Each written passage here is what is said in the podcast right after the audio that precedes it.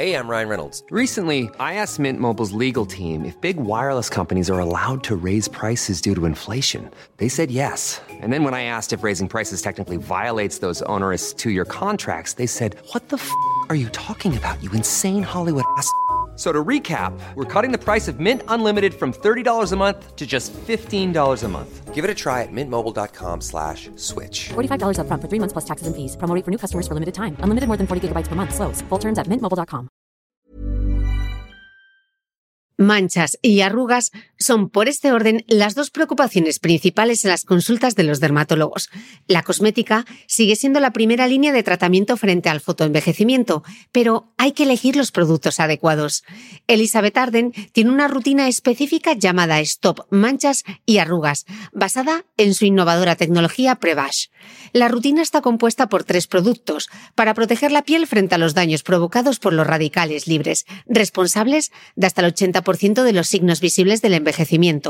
Son un serum de uso diario, un contorno de ojos y el escudo protector hidratante de alta tecnología Prevash City Smart, un filtro solar de amplio espectro SPF 50 100% mineral micronizado.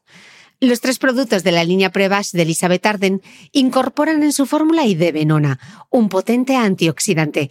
Te hablo más de este ingrediente, su origen científico y su gran poder antioxidante a mitad del episodio. Ahora apunta, porque Elizabeth Arden nos ofrece 6 euros de descuento adicionales para adquirir Prevash City Smart, que ahora mismo tiene un descuento del 30%. Aprovecha la superoferta y usa el código MITRECITY en la web del Corte Inglés hasta el 15 de julio.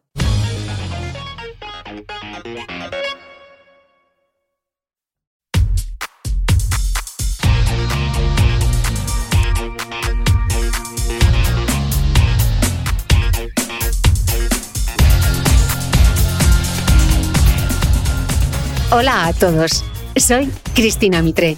Bienvenidos a mi podcast, un espacio semanal que te da acceso a los mejores expertos de la salud, la nutrición, el ejercicio y el bienestar para aprender a vivir mejor. Suscríbete a mi programa en tu reproductor de podcast habitual o desde mi web cristinamitre.com, donde encontrarás además todas las notas de este episodio.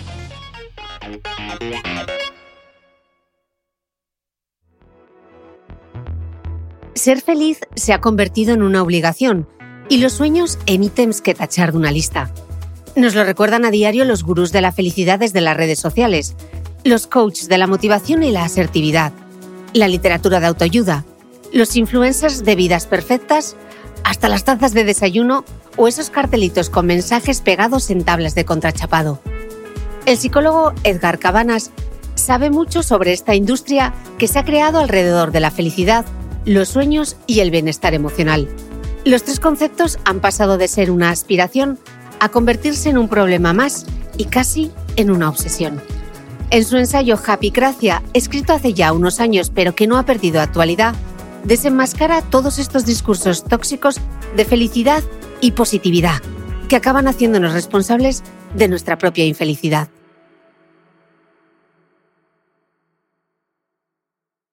Edgar Cabanas, Bienvenido al podcast. Bien hallado. Muchas gracias por la invitación, Cristina. Muchas gracias a ti. Mira, para arrancar la entrevista de hoy, he cogido una escena de una película que hacéis referencia en ella en el libro, en Happy eh, y es una escena de la película En busca de la felicidad. Así que, eh, si me das permiso, voy a dar intro al vídeo y voy a introducir el vídeo a ver si, si tú lo puedes ver también. Aquí va. Nunca dejes que nadie te diga que no puedes hacer algo. Ni siquiera yo. ¿Vale? Vale. Si tienes un sueño, tienes que protegerlo. Las personas que no son capaces de hacer algo te dirán que tú tampoco puedes.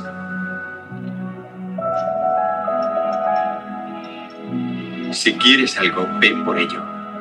Y punto. Eh, Edgar, explicáis en vuestro ensayo Happy Gracia que un aspecto interesante del éxito mundial de esta película, de ese si no permitas que nadie te diga que hay algo que tú no puedes hacer, si tienes un sueño, persíguelo, si deseas algo, consíguelo y punto, ¿no? Que le decía Chris Gardner, Will Smith a su hijo en esta, en esta famosa escena de la película. Decís que En busca de la felicidad representa eso, ¿no? Dice mucho sobre esa omnipresencia que tiene la felicidad en nuestras vidas. Sí, efectivamente. ¿Cómo entendemos hoy la felicidad, Edgar? Apuntáis que se ha convertido en una obsesión, pero también en un regalo envenenado. Pues eh, tiene que ver mucho con, con el fragmento que, que acabas de, de poner de la película. La idea es cómo entendemos la felicidad. Entendemos la felicidad como una meta mm, elevada, eh, como lo más importante en la vida a conseguir y que tiene que ver con únicamente con nuestros actos, con nuestras elecciones, eh, con las decisiones que tomamos en la vida, eh, tiene que ver con no rendirnos, con perseguir, como decía también en la película, ¿no? los, sueños, cualquier sueño que, tengamos, eh, por nuestros propios medios, sin la ayuda de nadie, sin que nadie nos diga si podemos o no conseguirlos, ¿no? Eh, y tiene, es en este sentido una idea, mm, como decimos, enormemente individualista, en el sentido de que eh, descarta la posibilidad de que eh, cualquier factor eh, que no sea, que escape al control del individuo, por decirlo de alguna manera, eh, que no dependa del mismo, eh, pueda tener algo que ver o que decir en esa idea de bienestar o de felicidad, ¿no? ¿Y por qué es un, decimos también que es un regalo envenenado? Porque este discurso es un discurso además típicamente de tradición típicamente norteamericana, que la película tampoco es casualidad que pongamos como ejemplo la película, no solo porque el discurso representa bien esa idea de la felicidad eh, un, dominante hoy en día, sino porque además eh, la película es eh, una película de Hollywood, eh, protagonizada además por Will Smith, conocido también por defender en la vida real este tipo de, discursos y también porque representa a Will Smith en la película, hace el papel de Chris Garner, ¿no? que es este hombre hecho a sí mismo, multimillonario, eh, que procede, digamos, de la clase baja y que se hace millonario con su esfuerzo, con su tesón, eh, el mito del garaje, ¿no? típicamente también norteamericano. Eh, ¿Por qué es un regalo envenenado? Decía, pues precisamente porque tiene este, este carácter eh, empoderador, ¿no? Eh, que nos ofrece o nos da a nosotros mismos la sensación de que efectivamente la felicidad es una cuestión que depende únicamente de uno mismo, o sea que si la elegimos nadie podría quitárnosla. Y sin embargo, lo que descubrimos es que eh, en la realidad este discurso lo que está haciendo es eh, una vez descartados los condicionantes contextuales, eh, familiares, materiales de, la persona, eh, lo que le hace es absolutamente responsable de, esa idea de felicidad, de ese bienestar. Y por consiguiente le hace responsable de su malestar, es decir, de todo eh, forma o de todo sentimiento de, de, la persona. Es él el único responsable. Si estás bien, será tu mérito, pero si estás mal, también es tu demérito, es culpa tuya. Y esto tiene pues, eh, muchas consecuencias eh, mucho más negativas, pensamos nosotros y argumentamos en el libro, que las positivas que parece ofrecernos este discurso. Mm. Edgar, eh, yo soy yo y mis circunstancias, que decía Ortega y Gasset, pues parece que en uh -huh. este concepto de, de, felicidad nos hemos olvidado de ellas, ¿no? Eh, están completamente fuera de la ecuación. Es, es, desde esta perspectiva es yo soy yo y punto.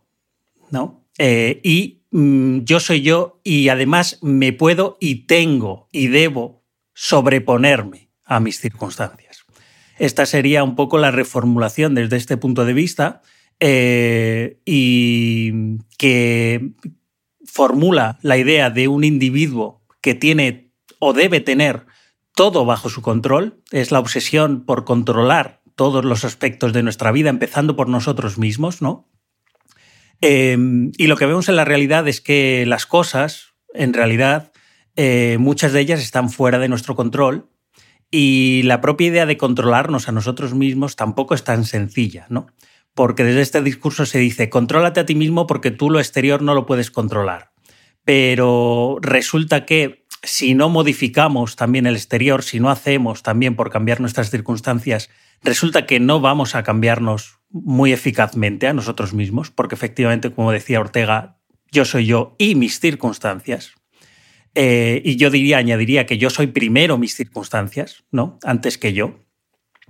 Eh, y luego resulta que además la idea de cambiarse uno mismo no es tan sencilla. Eh, de hecho, es muy común que, gran parte de nuestras frustraciones vengan precisamente por comprobar que no es tan fácil cambiar nuestros hábitos, no es tan fácil cambiar la forma en que pensamos, en que hacemos las cosas, en que nos relacionamos con la gente. Eh, nuestros hábitos los vamos formando a lo largo de la vida y hay cosas que sencillamente eh, nos cuesta mucho cambiar. Así que cambiarnos a nosotros mismos es también bastante difícil. Mm. Ahora bien, eh, dicho esto, y perdona, eh, también pongo en duda la idea de que aún tengamos que hacerlo. Es decir, tenemos que cambiar nosotros mismos para ser feliz. A lo mejor no. Tampoco se sabe muy bien el tipo de cambio que este discurso está promoviendo, porque tenemos que cambiar hacia dónde, ¿no? ¿Hacia dónde? ¿Cuál es el criterio que nos haría mejores personas? Nos dice que hay que ser mejor, pero ¿cómo hay que hacerlo. ¿Qué, es ser mejor persona, no? Edgar, ¿cómo se relaciona este concepto de la felicidad con el de la meritocracia? Eh, de forma absoluta. Es un, muchas veces he dicho que el discurso de la felicidad es una especie de meritocracia aplicada a los sentimientos, ¿no? Eh, si la meritocracia social, económica, lo que nos dice es que cada cual en su vida tiene lo que se merece, eh, eh, el estatus que ha adquirido es el que se ha merecido, el que ha trabajado, por el cual ha trabajado, por el cual se ha esforzado, si el dinero que ha adquirido es aquel que se merece, aquel por el cual ha luchado, pues esta idea nos dice que eh, cada uno se siente también como se merece. Es decir, no solo tiene lo que se merece, sino se siente como se merece. Entonces, si tú estás bien es porque lo has currado, lo has trabajado, te sientes bien porque efectivamente has hecho eso que debías hacer y si te sientes mal, exactamente lo mismo. Pues algo habrás hecho mal, será tu culpa, ¿no? Eh, algo es, no estás poniendo eh, en práctica de todo este discurso que te ofrecemos y te ofrece la industria, eh, no será por consejos, ¿no? Pues si no los aplicas es porque, bueno, pues porque no, no, sabes hacerlo, porque eres perezoso, porque no tienes todavía, no has entendido bien las claves, etcétera, ¿no? En fin, al fin y al cabo es, si estás mal, pues algo habrás hecho mal. Em, Edgar, uno se da una vuelta por Instagram y ve la red plagada de relatos biográficos, de historias de transformación personal. En el libro lo describís como una suerte de pornografía emocional destinada a conformar la mirada de la gente sobre sí misma y sobre el mundo que la rodea. Edgar, ¿cuál es el riesgo de presentar las adversidades y los, los reveses de la vida como una oportunidad para crecer, entre comillas? Eh, riesgos muchos. Eh, digamos que el que a lo mejor ahora mismo destacaría es la enorme decepción que viene acompañada tras haber creado una imagen idealizada de lo que son las cosas, de lo que es la vida, de lo que es la belleza, de lo que es el disfrute, de lo que es el éxito, ¿no? Em, las redes sociales son un teatro y no vemos que se está representando un papel. La gente representa un papel en la obra, en el teatro de las redes sociales. Eh, no se ve todo el backstage que hay detrás, ¿no? no se ve todo el proceso, no se ve la realidad, se ve la, simplemente la, representación, ¿no? esa, esa proyección que quieren darnos. Se nos ve en, eh, digamos, escenas manufacturadas, escenas creadas para el espectáculo, eh, y obviamente también idealizadas. Y vemos, eh, continuamente vemos que, la gente, pues eh, de repente tiene unas vacaciones en barco, ¿no? En mitad de una isla. Y esas son el ideal de vacaciones. Cada, cada vez más gente quiere ir a esos mm, sitios paradisiacos, alquilar un banco, un barco, perdón, o comprar un barco, o hacer esas cosas Eh, si no, parece que uno no está disfrutando de las vacaciones, no está eh, teniendo unas buenas vacaciones o no está aprovechando bien su, su ocio, ¿no? Se está perdiendo algo en la vida. Pues lo mismo pasa, en este caso es un ejemplo quizá un poco tonto, pero creo que es representativo. Es que también me llamaba la atención este último verano, ¿no? La cantidad de gente que tenía barcos. Digo, madre mía, todo el mundo con barcos y con veleros y, eh, en, estos en estos parajes así tan, pintorescos y, tan paradisiacos. Pero pasa con, el, con, los ideales, por ejemplo, de belleza. ¿no? Lo vemos con, con los filtros, además, que, que, es una capa más que se añade a este teatro, ¿no? donde ya es, uno es capaz de modificar su aspecto físico de forma muy, muy fácil ¿no? y, conformarse a un ideal. Eh, pero también con los continuos mensajes de, de, éxito rápido, ¿no? que lo vemos, las, con todo lo de las criptomonedas, las inversiones, eh, hazte rico en cinco segundos. Y esto pasa también con, con los discursos de felicidad, de motivación. Eh, todo nos presentan, digamos, eh, versiones, imágenes idealizadas de éxito rápido, de felicidad. También rápida, de, fácil aplicación, de fácil consecución, y, esto mm, lo que puede generar es gran, gran frustración, gran decepción eh, con nosotros mismos, ¿eh? por no ser capaces de alcanzar esos, esos ideales que, que, se nos presentan continuamente en las redes sociales, porque mucha gente admira a esa gente que sigue. Es decir, de alguna forma los considera un referente de algún tipo, o una fuente fiable de información, o una, eh, una fuente fiable de aspiración, no solo de información, ¿no? sino de aspirar a ser como esa persona. Entonces, pues obviamente la gente de alguna forma eh, está afectada por eso que ves, se cree aquello que ve, le da credibilidad y por tanto lo que quiere es acercarse a ello, pero ni las vidas que, de las personas que salen ahí son las que creemos que son, ni nuestras vidas podrían ser esas vidas en ningún caso, ¿no? Eh, por mucho que alguien nos diga, como decía Will Smith, no, te, no dejes que nadie te diga que no vas a poder ser esa persona. Creo que a veces necesitamos a gente que nos diga, mira, no vas a ser esa persona. Eh, simplemente míralo como una especie de, como quien ve una película, como un disfrute, ¿no? Tú puedes disfrutar una película de Bruce Willis, nadie, nadie cree que va a ser Bruce Willis, o puedes disfrutar de una película de lo que sea sin, sin, necesidad de que vas a creer que vas a ser eso, ¿no? Pues mira esas redes como una especie de entretenimiento, disfrute, pero no vas a ser eso y quizá no hace falta. Es decir, lo que digo, hay que añadir es, es que quizá es mejor no ser eso, ¿eh? No, no te estoy diciendo que no vas a ser eso porque seas malo, ni mucho menos, no estoy suponiendo nada, simplemente digo que eso es una cosa que está reservada para unos cuantos y, eh, y que a lo mejor no es necesario eh, ir a por eso, ir a conseguir eso. ¿eh? A lo mejor tu sueño está equivocado. Es que muchas veces este, este, discurso de los sueños hay que tener cuidado porque vea por tu sueño, digo, a lo mejor no. Mm, depende qué sueño.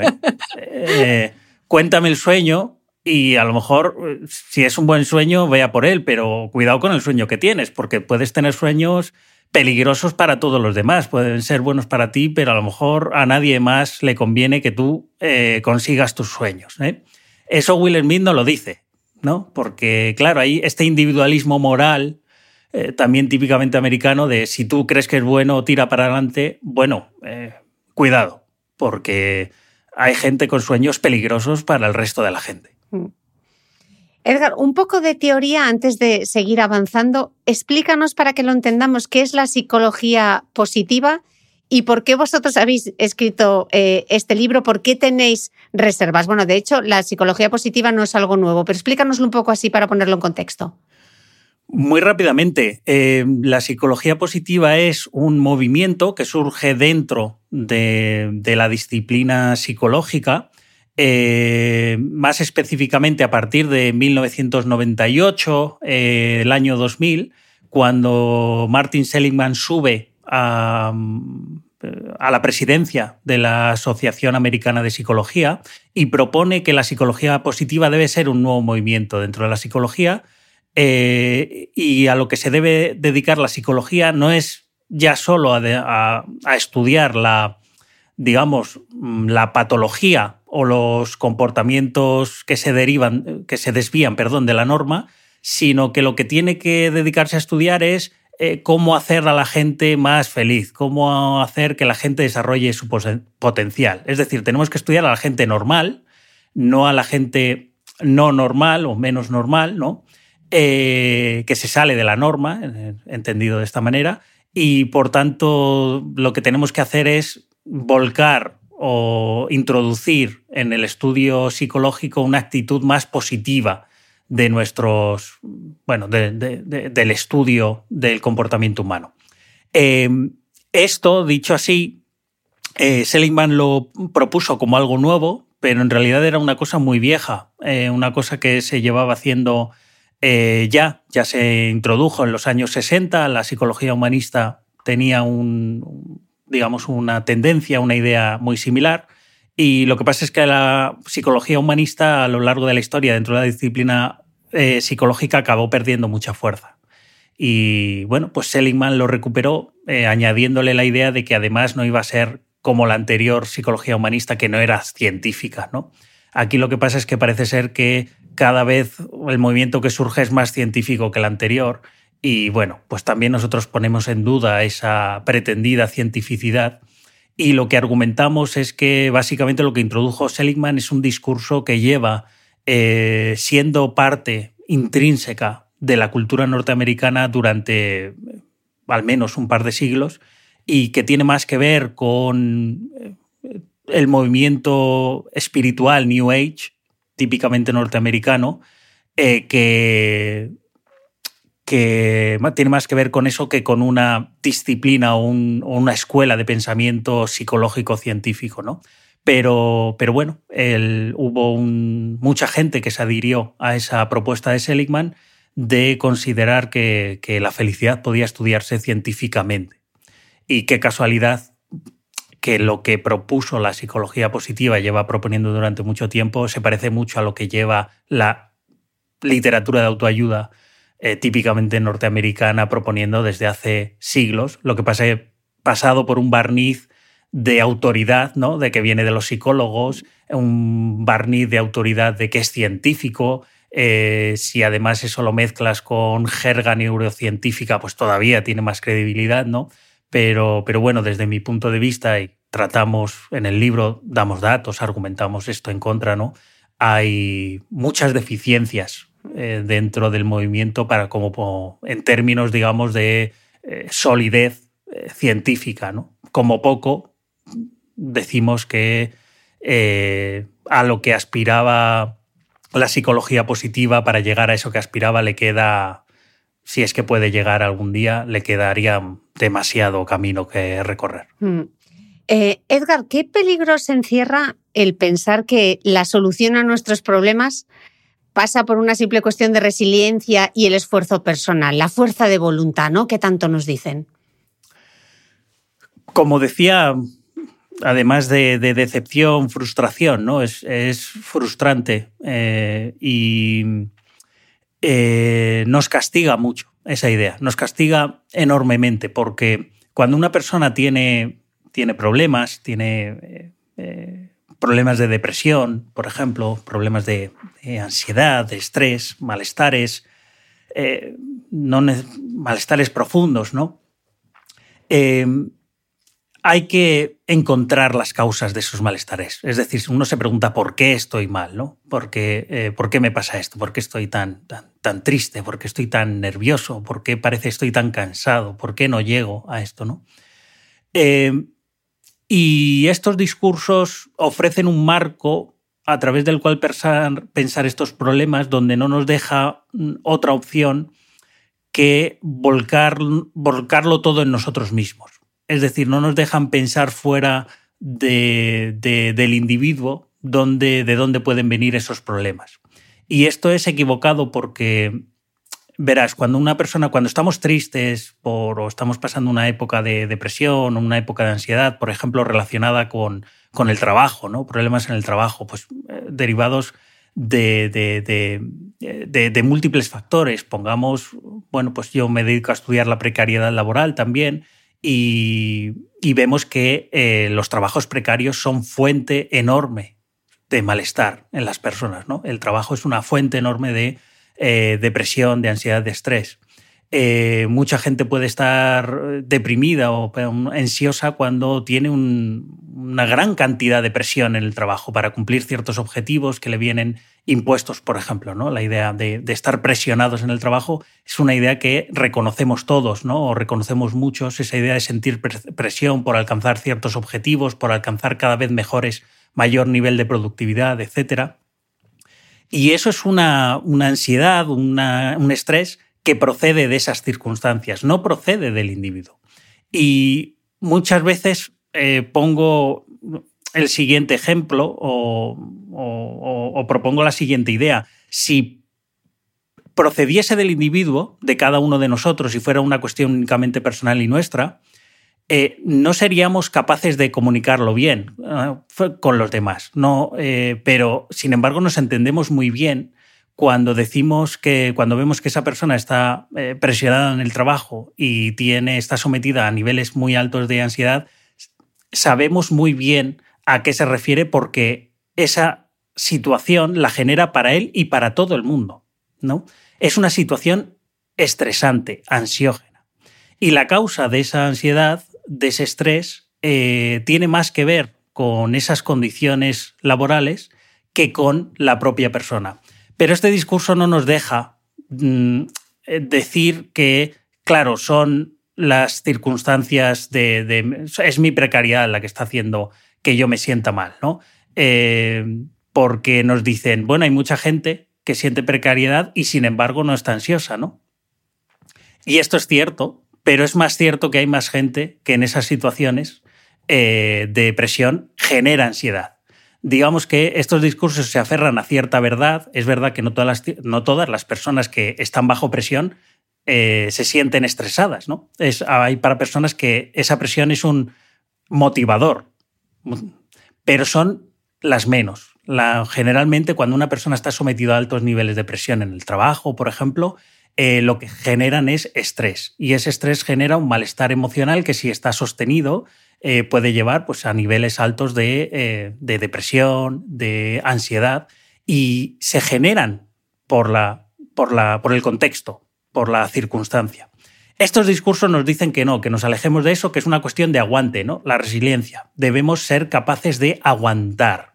Debemos ser capaces de doblarnos como la palmera, aguantar la tempestad y salir, además, nos dicen, reforzados más fuertes, ¿no? Eh, salir como más fuertes de una situación eh, mala o, que viene mal dada. Eh, claro, la resiliencia lo que nos está diciendo es que, pues como una palmera, depende todo de la palmera, independientemente del huracán, ¿no? Y que debemos, debemos aguantar nosotros solos. En ese sentido, el peligro es que dejemos de entender que muchos de los problemas que, que nos ocurren eh, no nos ocurren a nosotros solos, nos ocurren a todos como sociedad, que los contextos son generalmente los causantes de nuestro malestar y que para cambiar ese malestar debemos tratar de actuar sobre esos contextos. ¿no? Por eso cuando nos dedicamos a estudiar la precariedad laboral, lo que tratamos de hacer es demostrar que esa precariedad precisamente está relacionada con, el malestar emocional que surge, que, Em, que, sienten las personas ¿no? sometidas a esa precariedad. Y lo que sugerimos es que hay que cambiar el sistema laboral, no ofrecer más cursos de resiliencia. Debemos cambiar las condiciones laborales allí donde son eh, em, estresantes, injustas, eh, eh, alienantes, excesivas. Eso es lo que hay que cambiar. Y cuando hagamos esto, mm, veremos cómo nuestros ese, nivel de ansiedad y, esa, y esas, esos niveles de depresión tan generalizados hoy en día, eh, nos ahorraremos una gran, gran, gran parte de todo ello. Hmm, pero es mucho más fácil responsabilizar a cada uno de nosotros que cambiar las estructuras de las empresas, ¿no? Que ese suele ser un gran problema. Por supuesto. Edgar, en esta narrativa de, de la felicidad, asume que hay que encontrarle el sentido a la vida, ¿no? Que hay que aprovechar la vida al máximo. Pero claro, ¿quién dice, no? Como comentábamos antes, ¿cuál es el sentido de la vida? ¿Qué es lo esencial para ser felices. Claro, ahí cada cual se lo guisa y se lo come, en principio. Eh, ¿Qué es lo que te hace feliz? Lo que tú quieras. Lo que tú digas que es para ti la felicidad. Pero, claro, ¿para qué me sirve entonces este discurso si no me dice lo que es la felicidad? Este discurso me dice, es importante ser feliz. Vale, pero entonces, ¿qué es la felicidad? ¿Qué es lo importante? Bueno, depende de ti. Bueno, y si depende de mí, ¿para qué te necesito? Para que, pues básicamente para que me digas que es importante ser feliz y que me preguntes si lo estoy siendo de hecho o si no lo estoy siendo. Es decir, estos discursos en realidad no introducen una solución a la felicidad, introducen la felicidad como un problema. Eh, una de las cosas que argumentamos en el libro es que la felicidad nos ha caído como un problema más. O sea, no teníamos suficientes problemas y llega la felicidad, ¿no? Eh, ¿Por qué? Porque además es una cosa que tenemos que resolver. Oye, ¿y qué es esto de ser feliz? ¿Y por qué es tan importante? ¿Por qué yo tengo... O sea, ¿por qué si estoy bien tengo que estar mejor o me tengo que preguntar si podría estar mejor de lo que estoy, ¿no? Eh, ¿Cómo...? Bueno, pues es que claro, esto es el meollo. Eh, ha sido el meollo de, de, por ejemplo, de la filosofía durante mucho tiempo, el tratar de dirimir qué es eso de la buena vida y cómo se consigue, ¿no? Eh, pero claro, al, a diferencia, digamos, de, todas esas disciplinas filosóficas, eh, lo que hacen estos discursos contemporáneos de la felicidad es no ofrecernos mm, ninguna guía que vaya más allá de lo que, bueno, cada individuo pueda, eh, pueda digamos, descubrir por sí mismo, ¿no? Eh, o pueda establecer por sí mismo que es bueno para él o, o, que es malo para él y entonces evitarlo. Y si es bueno, pues conseguir ir a por ello, ¿no? Eh, algo que te gusta, si tienes un sueño, pues consíguelo, vea por él. Eh, bueno, ¿cómo? Eh, oye, ¿debería? Estas son preguntas que uno se debe plantear, ¿no? ¿Debería ir a por mi sueño? ¿Cómo puedo hacer cumplir yo este sueño? ¿Qué necesito? No, no, tú esfuérzate, ya, ya lo irás descubriendo por el camino, ¿no? Bueno, pues como digo, el, esta, esta, idea de felicidad es eh, aporta más preguntas que soluciones y además lo que ofrece es ese un marco muy reducido, muy individualista, que lo que hace es poner todo el peso sobre el individuo. Entonces vemos que cada vez más este discurso tiene más problemas, ¿no? Vamos añadiendo lo de la responsabilidad personal, lo del problema para determinar qué es eso de la felicidad, el problema, por ejemplo, para decirnos cuándo somos felices, cuándo uno ¿Cómo sabemos desde esta perspectiva si estamos siendo felices o no? Porque uno tiene que ser feliz, pero oye, la pregunta es, ¿y cómo sé que ya soy feliz? ¿Cómo se mide? Eh, el límite, el cómo se mide, ¿no? Eh, cuando en una escala del 1 al 10 digo que un 10, es, ya, estoy, ya soy feliz. Y bueno, te van a decir no, porque una cosa es alcanzarlo, que además nunca tienes que, bajar la guardia, ¿no? Porque eh, si eres muy feliz, tienes que trabajar para mantenerlo. Y si no eres feliz, pues tienes que trabajar para serlo.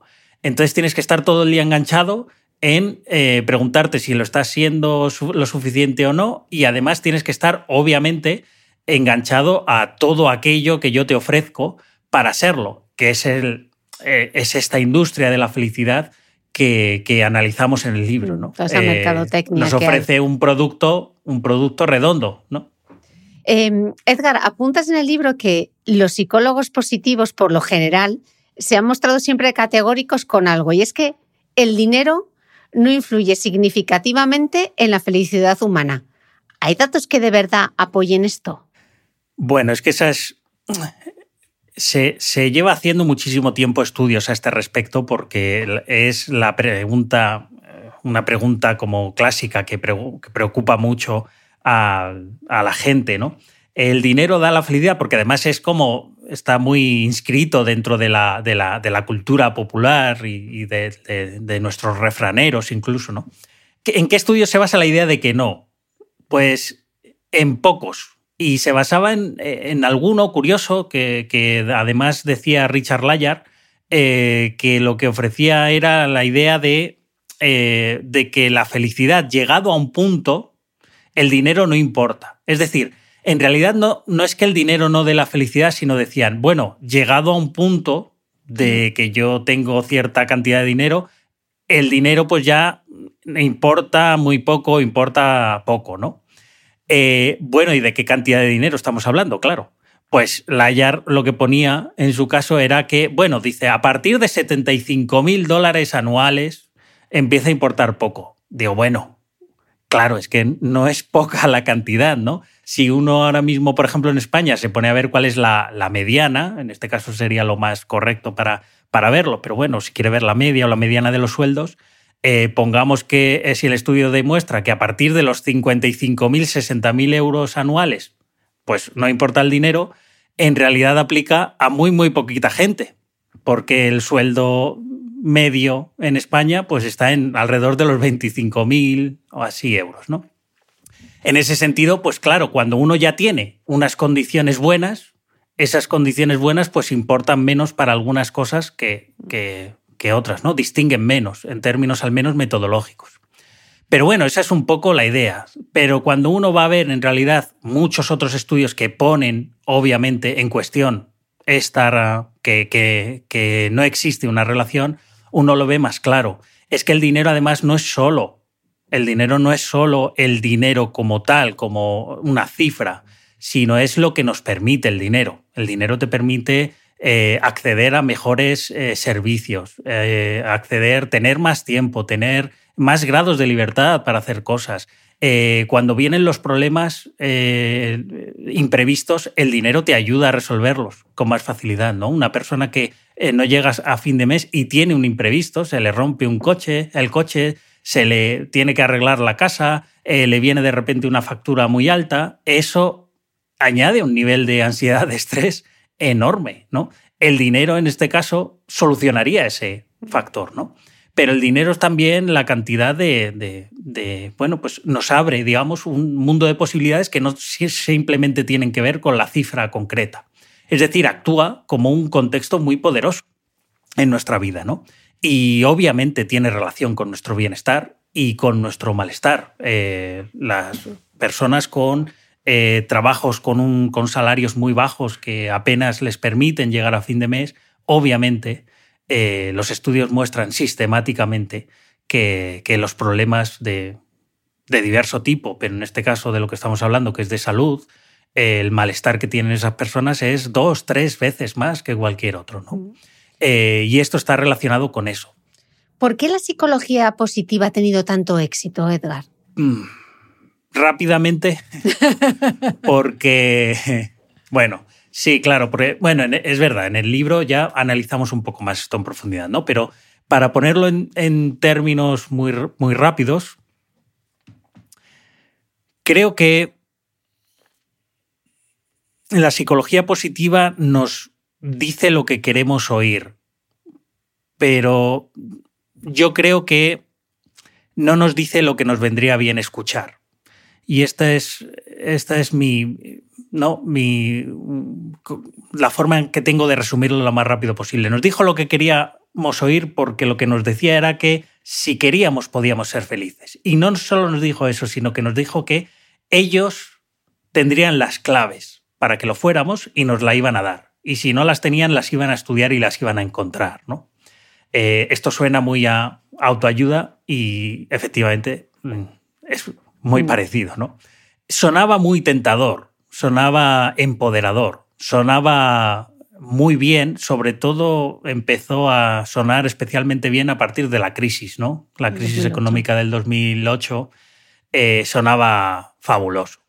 En momentos de inestabilidad, de enorme incertidumbre, de enorme volatilidad, inseguridad, eh, todo lo que, digamos que el contexto se ve cada vez más ajeno, más eh, difícil de cambiar, más difícil de, operar sobre él, pues los discursos que mm, nos dicen que nos centremos en nosotros, que esto de alguna forma es un sálvese quien pueda, ¿no? Eh, y que hay una forma de que nos salvemos nosotros al menos, eh, pues son muy tentadores son tentadores, porque además lo que todo este, este discurso y toda esta industria ofrece son soluciones, digamos, relativamente rápidas, eh, muy asequibles, fáciles de entender por todos, de rápida aplicación, ¿no? Pues eh, tienes que meditar 10 minutos al día o tienes que, bueno, cambia el marco, ¿no? Que es lo de mira las, las cosas con un poco de, con unas, un prisma, unas gafas de color de rosa, o sé más optimista, o bueno, pues todas estas cosas parecían que solucionaban de repente pues muchos de todos esos problemas que empezábamos a tener y que no sabíamos muy bien mm. cómo iba a acabar la cosa, qué, íbamos, qué iba a ser de nosotros, ¿no? Eh, entonces era muy tentador, pero, pero es que vemos una vez tras otra que cuanto más nos empeñamos en cerrarnos en nosotros mismos, peor entendemos que los problemas no son personales. Gran cantidad de todos los problemas que tenemos a lo largo de nuestra vida son de todos. Todos tenemos problemas eh, bastante parecidos, pues porque vivimos en sociedad, porque eh, somos series, seres que están continuamente interconectados, y más ahora con las redes, ¿no? Eh, participamos de un mundo colectivo y participamos de y en él, ¿no? Y entonces el mal funcionamiento de ese mundo afecta a mucha gente, o nos afecta a todo. ¿De formas iguales? No. Muy parecidas, sí, bastante parecidas, ¿no? Mm. Entonces, eh, no podemos, no hay salvación individual si no hay antes cierta salvación colectiva. No, va a ser muy difícil que cada uno se salve por su cuenta y además cuando lo intente va a ver que es enormemente frustrante, ¿no? Porque además, si me salvo yo, pero no se salva el que está conmigo al lado, eso también es una fuente de frustración, ¿no? Porque mm. vivimos con, con la gente, vivimos alrededor, no, no solo nosotros mismos. A lot can happen in the next three years. Like a chatbot may be your new best friend. But what won't change? Needing health insurance. United Healthcare Tri Term Medical Plans are available for these changing times Underwritten by Golden Rule Insurance Company, they offer budget-friendly, flexible coverage for people who are in between jobs or missed open enrollment. The plans last nearly three years in some states, with access to a nationwide network of doctors and hospitals. So for whatever tomorrow brings, United Healthcare Tri-Term Medical Plans may be for you. Learn more at uh1.com. Ever catch yourself eating the same flavorless dinner three days in a row? Dreaming of something better? Well, HelloFresh is your guilt-free dream come true, baby. It's me, Kiki Palmer. Let's wake up those taste buds with hot, juicy pecan crusted chicken or garlic butter shrimp scampi. Mm. Hello Fresh. Stop dreaming of all the delicious possibilities and dig in at HelloFresh.com. Let's get this dinner party started.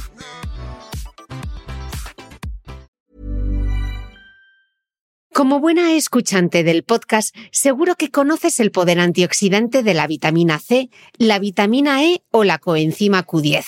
Hoy te quiero hablar de la idebenona, un ingrediente que supera a todos estos antioxidantes en la protección de la piel frente al estrés oxidativo. Elizabeth Arden incorporó la idebenona en la fórmula de los tres productos de su línea Prevash, el serum de uso diario, el contorno de ojos y el escudo protector hidratante de alta tecnología Prevash City Smart. La historia de la idebenona empieza cuando fue descubierta por una compañía farmacéutica japonesa. Inicialmente se desarrolló como tratamiento para la enfermedad Alzheimer y como método para preservar los órganos destinados a un trasplante. Después llegó al mundo de la formulación cosmética por accidente, cuando se confirmó su extraordinaria capacidad para combatir las agresiones que los radicales libres ocasionan en la piel. Si quieres probar la alta tecnología anti-envejecimiento de pruebas City Smart, Elizabeth Arden nos ofrece 6 euros de descuento que se suman al descuento del 30% que ya tiene en la web del corte inglés. Utiliza el código MITRECITY hasta el 15 de julio. Aprovecha.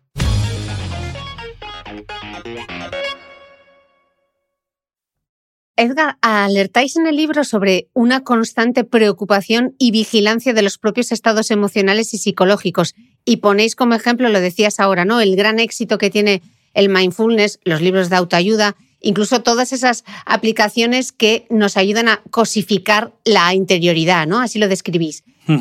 Edgar, ¿nos hemos convertido en unos hipocondríacos emocionales que tenemos que eh, chequear todas nuestras emociones todo el rato? Sí, estamos... e- e- Estos discursos nos obsesionan con nosotros mismos. Eh, nos obligan a escrutarnos continuamente, ¿no? A, vigilar qué nos pasa, cómo pensamos, cómo sentimos, eh, a estar constantemente pendientes de nuestro interior, ¿no? Muy parecido a, todos estos relojes ahora que llevamos que nos miden las, las constantes vitales y la pulsación y nos dicen si tenemos estrés y tal, pues eh, digamos de alguna forma tenemos que hacer esto con nuestra psique, ¿no? Con nuestra, eh, nuestro interior emocional. ¿Por qué? Porque se supone que tenemos que indagar en nosotros mismos, porque es en nosotros mismos donde está tanto la causa como la solución ¿no? de los problemas. Entonces, pues el viaje cada vez más lo hacemos al interior, no al exterior. Y es este viaje cada vez más al interior que, eh, bueno, pues no sabemos dónde llega, porque eso del interior, pues tiene, tiene lo suyo, ¿no? Eh, ¿Qué es el interior? ¿Dónde, dónde vamos con ello, no? Eh, las emociones son, por ejemplo, son reacciones eh, que tienen que ver más con nuestros, con nuestros contextos que con simplemente con que surjan de nosotros, ¿no? No surgen del interior, no son una cosa, una emoción. Una emoción es una, es, una, es un comportamiento social, es una forma de comunicar con los demás, nos comunicamos a nosotros y a los demás, eh, eh, bueno, pues ciertas experiencias que tenemos, ¿no?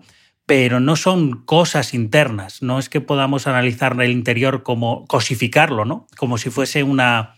Ah, mira, aquí están eh, tus emociones, aquí están tus actitudes, estos son tus pensamientos. Bueno, pues todo eso, todo ese lenguaje que parece que nos da una especie de, de, guía clara de cómo mirarnos a nosotros mismos, no está nada clara, no es nada claro que, que, que nos estén ayudando de alguna forma. Eh, más que nada porque, vuelvo a decirlo, más que clarificar muchas cosas añade un problema, ¿no? Y es que eh, volvemos al problema de cómo lo hacemos. Siempre, siempre parecemos necesitar la ayuda de aquella persona que es el experto en esto, ¿no? El experto en eh, resiliencia, el experto en eh, optimismo, el experto en motivación, ¿no?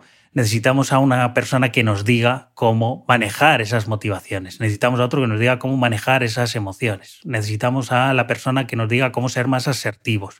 Eh, bueno, pues el mundo interior, digamos, que se ha convertido en un, sac, un cajón desastre, donde introducimos muchos conceptos y qué casualidad, cada, de sobre cada concepto hay un experto, ¿no?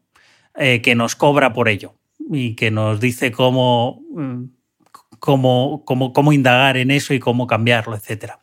Eh, así que, eh, cómo conocernos mejor a nosotros mismos.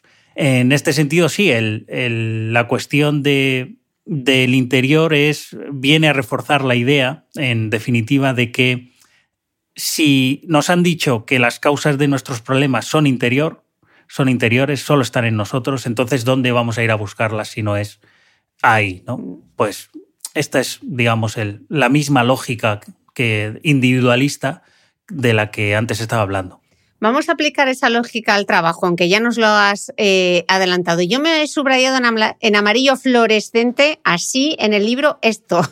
Hmm. Dice, el trabajo ahora no es ni un deber ni una necesidad, sino un medio de realización personal. Edgar, ¿qué supone afirmar algo así? ¿Cuál ha sido la función de la psicología positiva en el trabajo? Sí, bueno, esa es, esa es la crítica que hacemos, ¿no? Que eh, tendemos a romantizar esta idea de trabajo precisamente por, por, estos discursos que nos han dicho que el trabajo, oye, el trabajo no es una tarea solo, ni es un, un deber, si queremos, social, ¿no? Eh, de contribución social, ni es una necesidad que tengamos para, obviamente, de la cual extraer el sustento diario, en este caso eh, los ingresos que nos permitan tener cierto nivel de vida, una vida digna, ¿no? No, no es nada de esto. Se supone que tenemos que tomarnos el trabajo como un lugar privilegiado para realizarnos como personas, ¿no? Eh, para eh, debemos tomar el trabajo como eso, como si lo hiciéramos por puro placer, por, por un puro ejercicio una de una oportunidad para crecer personalmente o una vocación, ¿no? Eso, eso es. Eso es, la idea de vocación, de no, es que yo hago esto porque es lo que nací para hacer, ¿no?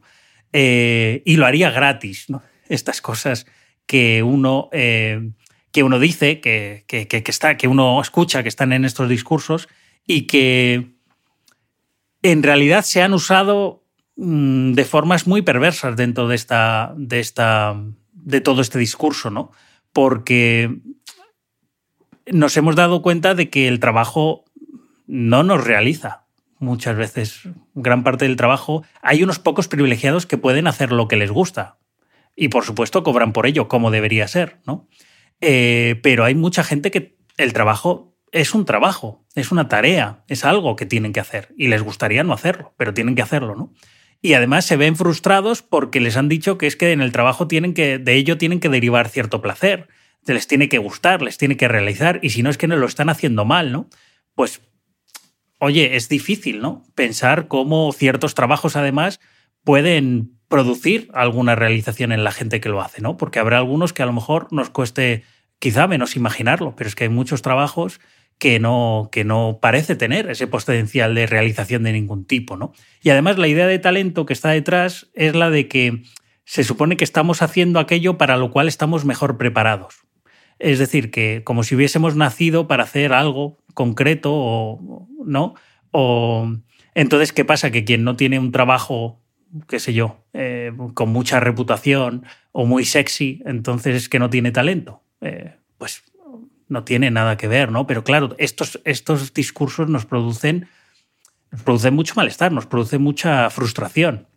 Además que son, son discursos que volvemos a lo mismo están enfocando la idea de nuestra relación con el trabajo como si fuese una cuestión puramente personal, eh, como si nosotros eligiéramos de alguna forma muchas veces lo que hacemos, o pudiéramos elegir, o tuviéramos alguna elección, ¿no? O como si dentro de, una vez que tenemos ciertas elecciones, pudiéramos elegir las condiciones en que hacemos esos trabajos. Pues no, no lo puede hacer, ¿no? No lo puede hacer un asalariado, pero es que no lo puede hacer un autónomo, porque todo este discurso del emprendedurismo que se puso tan de moda, que sigue de moda, ¿no? Pero durante un tiempo fue, a partir de la crisis del 2008, fue, pegó muy fuerte.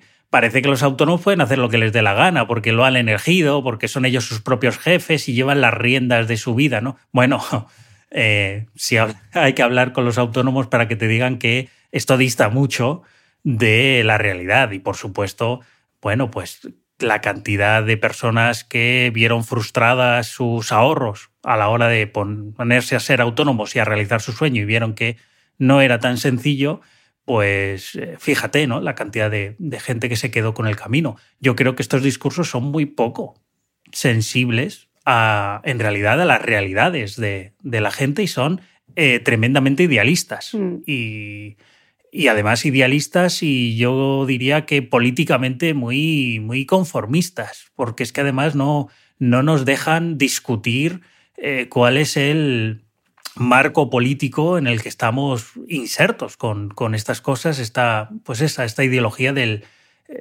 esta lógica, digamos, de, la productividad eh, más, más capitalista, de típicamente también americana protestante de la realización del trabajo, de la vocación, ¿no? Eh, y bueno, ni la gente puede muchas veces elegir su trabajo, ni le realiza, ni tiene por qué hacerlo, eh, ni mucho menos, ¿no? Dos cosas que has mencionado ahora y que tenía apuntadas. Elige un trabajo que te guste y no tendrás que trabajar ni un día de tu vida. Eh, Edgar, ¿se equivocaba Confucio o nosotros lo hemos malinterpretado?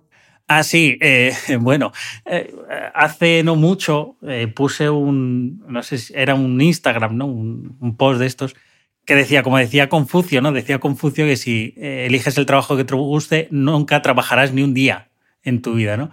Y decía, bueno, elige el trabajo que te guste y seguirás trabajando todos los días de tu vida. Esto es como hay que reformularlo. Vas a trabajar también, no te guste o no te guste. Si te gusta, mejor, obviamente, pero eh, hay que distinguir. Muchas, mucha gente eh, le gusta el trabajo que tiene, y, pero muy, muy poquita gente tiene el trabajo que le gusta. Es que es diferente. Lo que ciertos discursos nos están diciendo es que tenemos que conseguir el trabajo que nos gusta hacer, que nos realiza hacer. Y esto, pues, obviamente estará reservado para unos pocos privilegiados. Y nos alegramos por esa gente, ¿no? Que trabaja en lo que siempre le gustó y ha conseguido que parezca que no trabaja ni un día de su vida, ¿no? Aunque efectivamente trabaje, como, como yo decía en ese post. Eh, lo que pasa es que mucha gente le acaba gustando su trabajo. Es decir, no tiene nada que ver con que resonara con, con nuestro interior ni nada, sino que a fuerza de hacer un trabajo, uno le acaba cogiendo el gusto. Y esto también está bien. Eh, ¿no? Hay muchos trabajos que a fuerza de hacerlos pues nos han llegado a gustar o que desde un principio no nos, no nos incomodaban y luego hemos descubierto que, oye, pues no se me da tan mal. Oye, pues eso está muy bien, ¿no? Está muy bien. Pero es el otra idea la que, la que romantiza el trabajo, esta idea de dulcifica toda la idea del, trabajo y nos dice que tenemos que, pues eso, que tenemos que realizarnos a través de, de, lo que hacemos, que, que, tenemos que esforzarnos siempre. Y es, esto está detrás, es, el, es un discurso muy relacionado con esta idea de la productividad. En realidad, eh, esto le interesa mucho a, es de mucho interés para, para, esta mentalidad empresarial y para la cultura empresarial que lo que muchas veces mm, parece que nos haría hasta un favor, ¿no? Eh, porque estamos, estamos trabajando en aquello que nos realiza. Y es para conseguir, digamos, que nos impliquemos cada vez más en, en el trabajo y con nuestras tareas.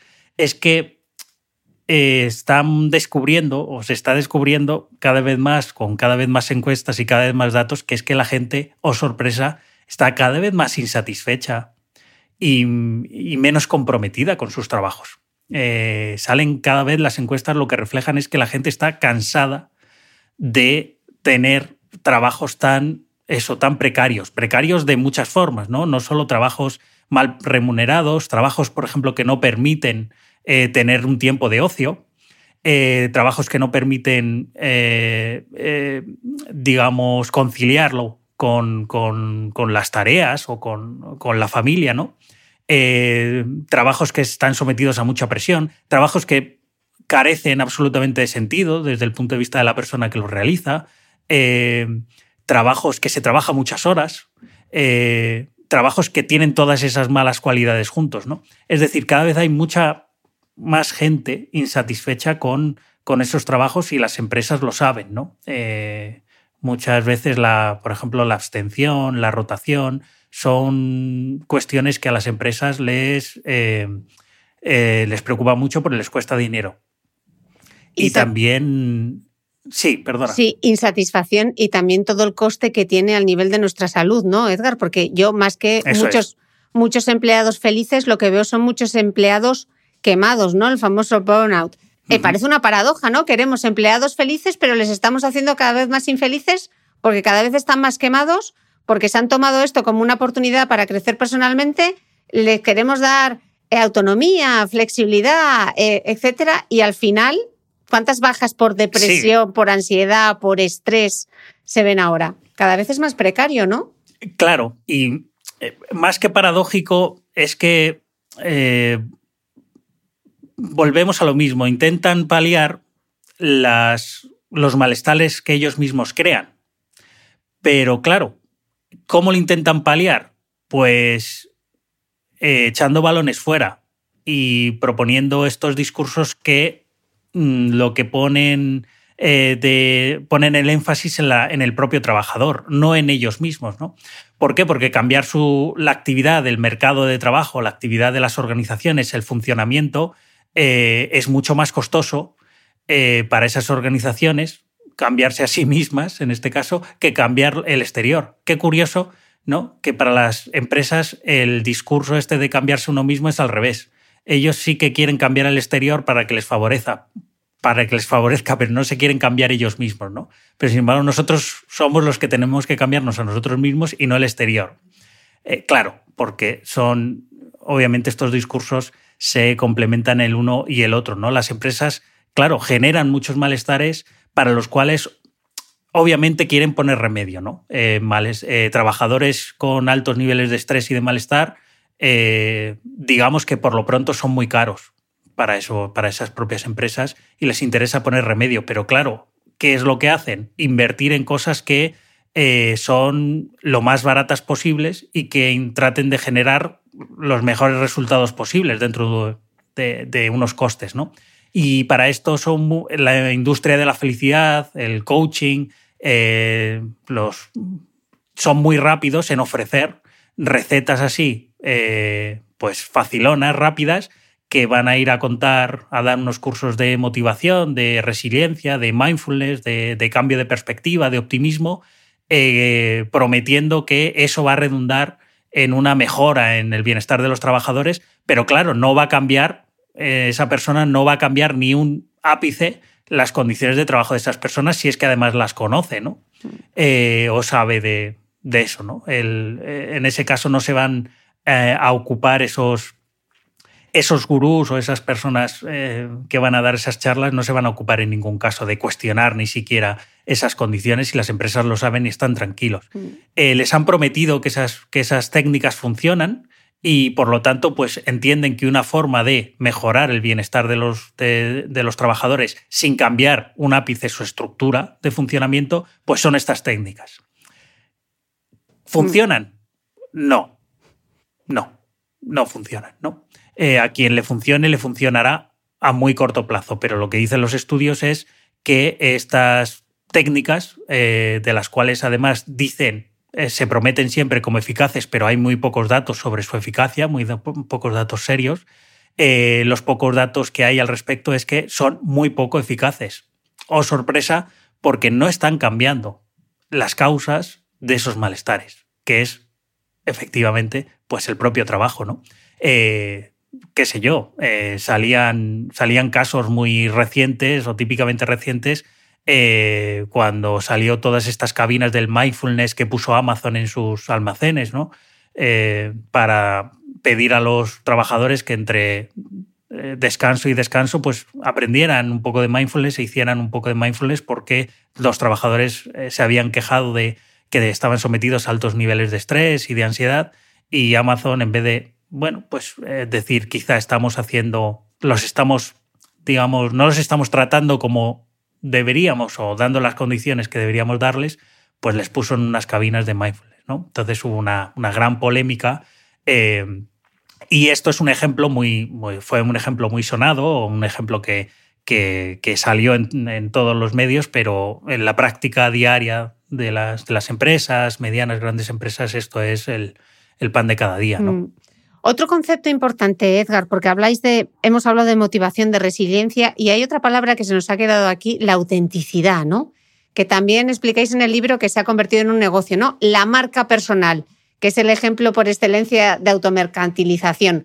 Eh, hablemos de esto porque no solo afecta al mundo empresarial, donde uno parece que se tiene que hacer su propia marca personal en LinkedIn, también incluso preocupa a los más jóvenes, ¿no? Y no hay mejor ejemplo que los youtubers. Em, explicáis un concepto, además, el del imperativo de la felicidad, que está explorado por, Bar ah, dime si lo estoy diciendo mal, ¿eh? Bárbara Henrenrich o algo así. Sí. Ehrenreich. Ehrenreich. Sí. Bueno, casi lo. Ehrenreich, sí. casi acierto. Entonces, ¿cómo afecta todo esto? O sea, esta idea de la marca personal, de la autenticidad y además ese imperativo de la felicidad que parece que hemos inoculado a los jóvenes, ¿no? Que tienen que parecer felices a toda costa y además ser auténticos y contarlo durante 24 horas al día. Menudo melón. Hmm. Ya, pues, pues fíjate, como decía, menudo, menudo problemón y menudas tareas que nos pone esto de ser feliz, ¿no? Es más, al final es más, va a ser más complicado serlo que... Eh, pero el, claro, aquí autenticidad y, y, el discurso de la felicidad son, son dos caras de la misma moneda, porque, claro, ¿qué es ser feliz? Pues ser tú mismo, eh, hacer, ser como tú eres y realizarte como tú eres, ¿no? Eh, ser aquella persona que realmente eres, ¿no? Como decía Rogers, que era un psicólogo humanista que he hablado antes, eh, y, y, dijo Kierkegaard en su momento, él, claro, ¿quién es ese yo que tú realmente eres? Porque si no lo eres ahora, a ese yo que realmente eres debe estar escondido en el interior, entendemos, en alguna parte, ¿no? Ponte a buscarlo. Eh, oye, y cuando te pongas a buscarlo, ¿cómo sabes que ese es tu verdadero yo? ¿Cómo, ¿Cómo, lo reconoces si no sabes lo, ¿no? no sabes cómo es ese verdadero yo porque se supone que todavía no lo eres, pero tampoco sabes cuál es el verdadero. En fin, es, es un jaleo bastante grande. Pero es que el cuando, discurso... lo, cuando lo, lo pones así, esto, de verdad, qué cantidad, chorradas, ¿no? Bueno, vamos a ver, es, esto lo, lo ponía así una especie de broma con una paradoja para pensar un poco muchas veces las, eh, digamos, los vacíos que hay dentro de, esos argumentos, ¿no? Eh, pero, pero volviendo a la idea de la autenticidad y la felicidad, se, son dos caras de la misma moneda, porque veamos, en el, en el mundo de hoy en día, y volvemos a lo de las redes, el teatro de las redes, ¿qué, qué, es, ¿qué estamos vendiendo? ¿Qué están vendiendo mucha gente? ¿Qué vende? Se venden a sí mismos.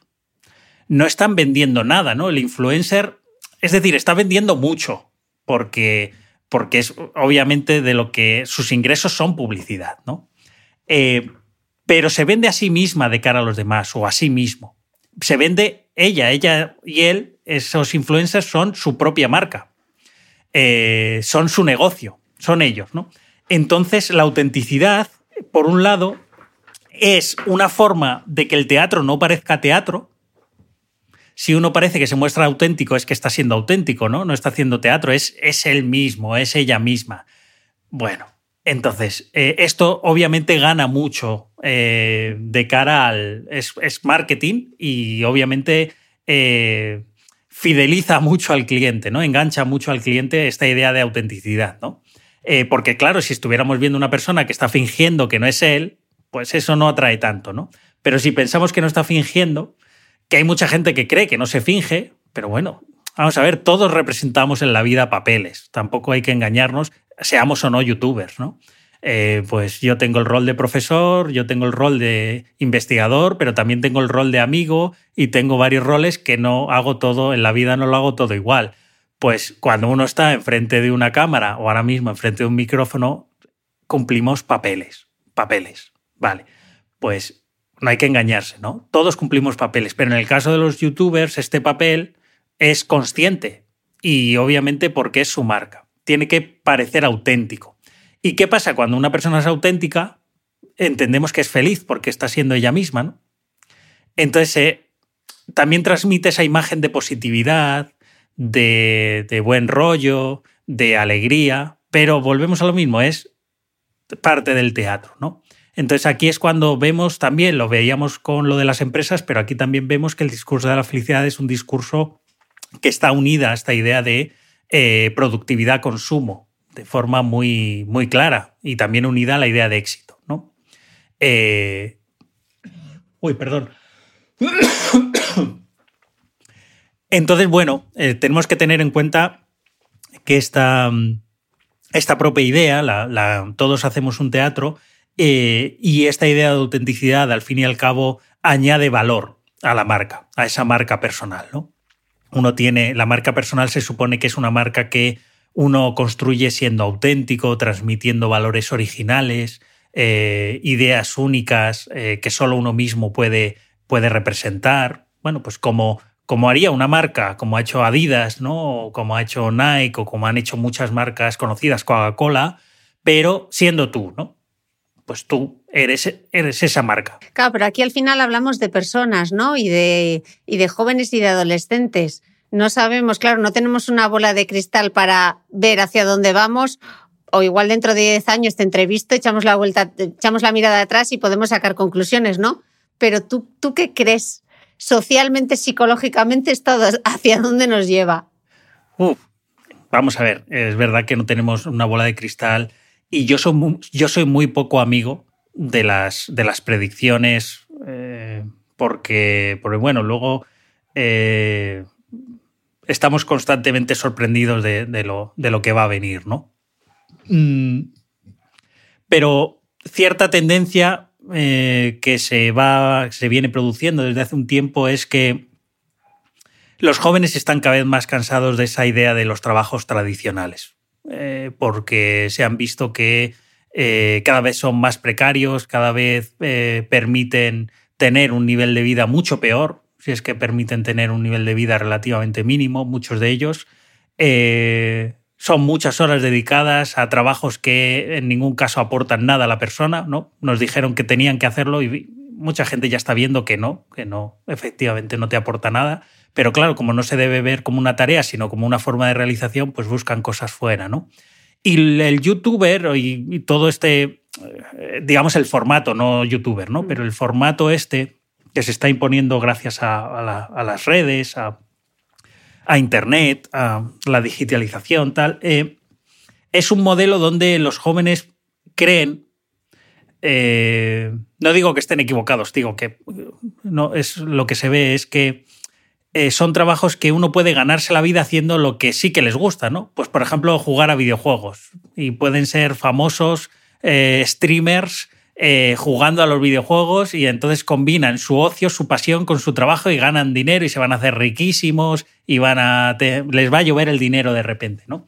Pero sí es verdad que son unos tipos de trabajo que son cada vez más atractivos porque encajan bien con esta idea así un poco romántica del trabajo, del eso que decía Confucio, de no vas a trabajar ni un día de tu vida, ¿no? Que yo seguramente que tú le preguntas a estos grandes youtubers, streamers, y lo que te dirán es que eh, llegará un momento que esto ya lo dejen porque están agotados de, producir todo lo que tienen que producir para estar ahí, ¿no? Porque cuando uno está ahí y está.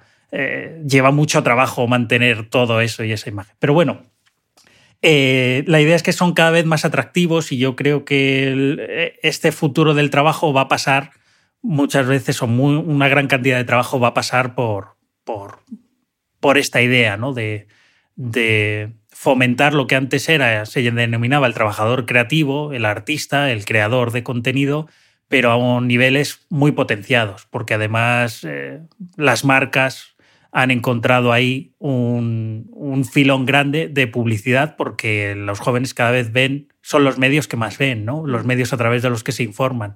Entonces cada vez menos están en la televisión, eh, sino que están aquí por Internet. ¿no?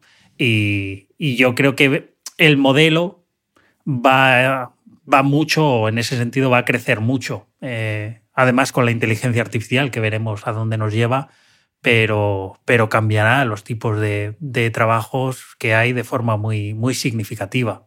Mm. Edgar, el libro Japicracia, cómo la ciencia y la industria de la felicidad controlan nuestras vidas, es de 2019. Han pasado cuatro años y además una pandemia. Eh, ¿Qué lectura haces ahora? ¿Todo lo que cuentas crees que sigue teniendo absoluta actualidad? Ah, muy buena pregunta. Eh, es verdad que ya tiene, ya tiene un tiempo, mm. em, pero es un libro que, que se basa en muchos años de investigación. Eh, no surge de un, de un, calentón, digamos, o de una idea que de repente dices, esto es importante, vamos a escribir que está, eh, que está de moda. No, en absoluto. Nosotros llevábamos en esto mucho tiempo. Yo escribí mi tesis sobre esto hace mucho tiempo. Yo creí eh, que iba a ser un tema importante y efectivamente lo, lo, acabó siendo, ¿no? Acabó siendo un tema importante sobre el que reflexionar y además de forma crítica, porque lo que veía es que los discursos acríticos eh, se expandían cada vez más y hacían falta alternativas o formas de ver eh, todo este discurso desde una perspectiva crítica, ¿no? Que ayudara al menos a ponerlo en cuestionamiento. Yo no pretendo que nadie, eh, digamos, compre mi discurso, ni mucho menos pero sí que pretendo al menos que el discurso simplemente ayude a decir, anda, puede que me tenga que parar a, pensar esto, ¿no? Pero en ningún caso es un, es un libro que pretenda darte ninguna solución, sino, si se quiere, herramientas para pensar y, por supuesto, eh, están eh, lo mejor fundamentadas eh, que hasta ese momento podían estar. Y tiempo después, lo he pensado alguna vez. Eh, ¿Hay algo que, que habría hecho diferente o que habría dicho diferente? Y bueno, no lo sé, a lo mejor es eh, muy petulante esto, pero no lo cambiaría, no lo cambiaría. No, al menos no ha pasado tanto tiempo como para decir que no se mantenga todo lo que, lo que decía. De hecho, hay cosas que nuevos estudios eh, han reafirmado, cosas que decíamos que, que, nuevos, que en el libro, que estudios posteriores han independientes, por supuesto, nosotros han, han confirmado y han reafirmado. Y lo que sí habría hecho quizá es añadir más cosas, porque es un libro corto. Es un libro corto porque pretendía ser un libro que fuera legible o eh, atractivo para un público más allá de la, de la academia, ¿no? ¿Qué otros Eh, puntos de discusión hubieses eh, añadido o añadirías ahora? ¿Qué temas te parece que merecen, una discusión? Por si me das alguna idea para podcast. Sí, pues mira, eh, exploraría más, eh, exploraría más eh, cuando hablamos de trabajo todas estas nuevas tendencias de trabajo, con, por ejemplo, como de la que hemos estado hablando, de los youtubers, de los influencers, de la, de la gig economy, de los repartidores, todo esto que en su momento estaba creciendo, pero todavía no teníamos muchos datos al respecto y obviamente no podíamos decir cosas que a lo mejor habríamos dicho, pero obviamente no teníamos argumentos para sostenerlo o argumentos tan fuertes como a lo mejor sí que los tenemos ahora, ¿no? Entonces es una cuestión de adición, aunque sí apuntamos cosas, pero obviamente no estaban ahí desarrolladas. Eso sí que me habría eh, a lo mejor gustado ponerlo. Eh, habría hecho también más énfasis en, en cuestiones relacionadas con, eh, con la creciente medicalización, ¿no? en la que estamos, la, la creciente ingesta de, de, ansiolíticos, de antidepresivos y su relación con este discurso de la felicidad, ese, ese, ese aspecto, aunque lo hemos tratado luego de forma más académica e interna a través de papers y artículos científicos, en el libro todavía no, no, no, estaba puesto y no habría tenido cabida, porque si no habría sido un libro excesivamente largo.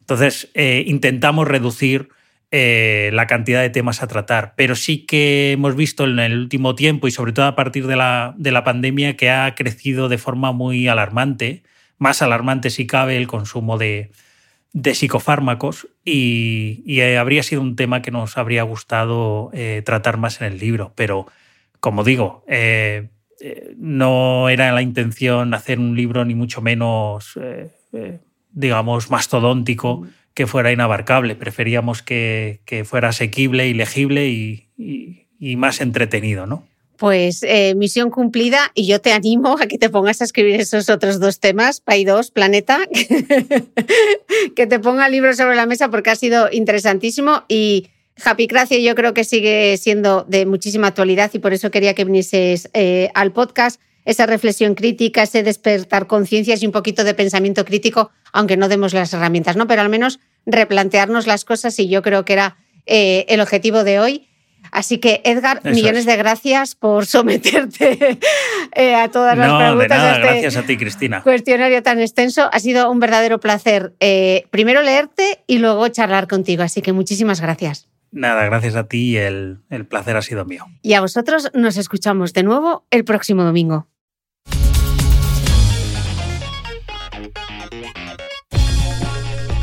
Gracias por escuchar este episodio del podcast de Cristina Mitre.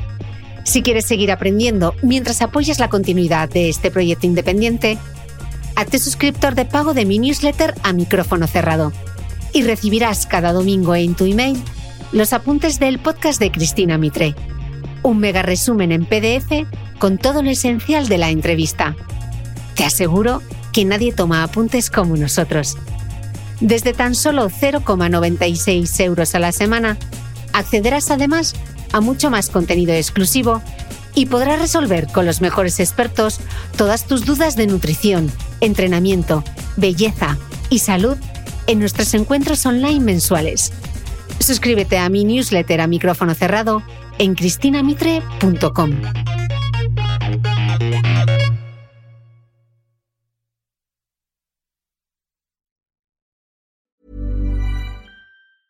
Ever catch yourself eating the same flavorless dinner three days in a row? Dreaming of something better? Well, HelloFresh is your guilt-free dream come true, baby. It's me, Kiki Palmer. Let's wake up those taste buds with hot, juicy pecan-crusted chicken or garlic butter shrimp scampi. Mm. Hello Fresh. Stop dreaming of all the delicious possibilities and dig in at HelloFresh.com. Let's get this dinner party started.